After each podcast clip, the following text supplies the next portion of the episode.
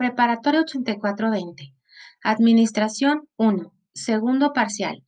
Tema 2. Proceso administrativo. El proceso administrativo es el acto de administrar de manera eficiente una empresa, sin importar el rubro que integre a la misma.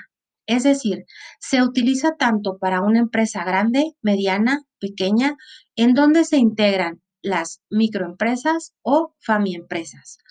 Este rubro es muy conocido en la actualidad. No obstante, el proceso administrativo se utiliza en empresas de fabricación, comercio o bienes y servicios. Está integrado por cuatro fases. Dos de ellas se les llama fases mecánicas y dos fases dinámicas. De igual manera, las cuatro juntas se interrelacionan entre sí, produciendo así el tan conocido efecto espejo. Henry Fayol, padre de la administración científica, enfatizó cada una de sus fases como una estructura integradora enfocada en la universalidad empresarial.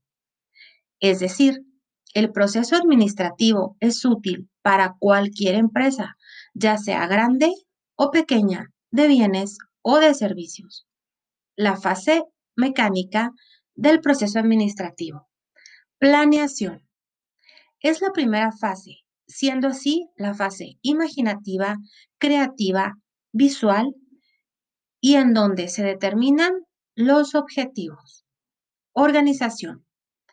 Nos proporciona los elementos que la empresa ya tiene con los que la empresa ya cuenta. Es decir, para saber qué es lo que falta, hay que identificar lo que no se tiene, enlistar objetivos y recursos para pasar a la siguiente fase. Fase dinámica. Dirección. Esta fase pone en marcha las ideas y planes establecidos, es decir, es el momento de actuar, crear, elaborar y concluir la visión establecida desde la planeación. Controlar.